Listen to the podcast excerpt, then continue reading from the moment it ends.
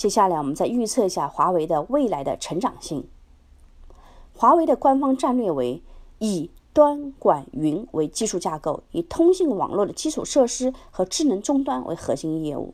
我们看一下它的运营商业务。由于华为对 5G 技术做了战略布局，并掌控了核心技术，占据了制高点，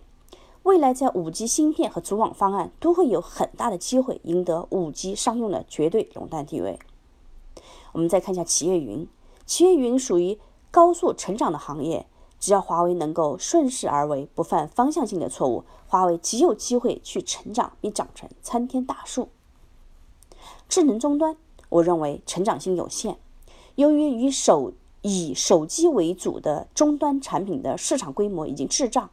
未来在硬件上成长空间有限，华为无非是挤杀竞争对手的市场空间。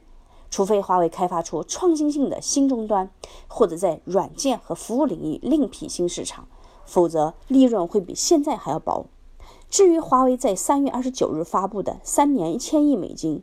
五年。一千五百亿美金的豪言，我个人判断有点难。这意味着，在目前的市场手机单价下，华为的手机市场份额要吃掉全部三星和一半苹果的市场份额，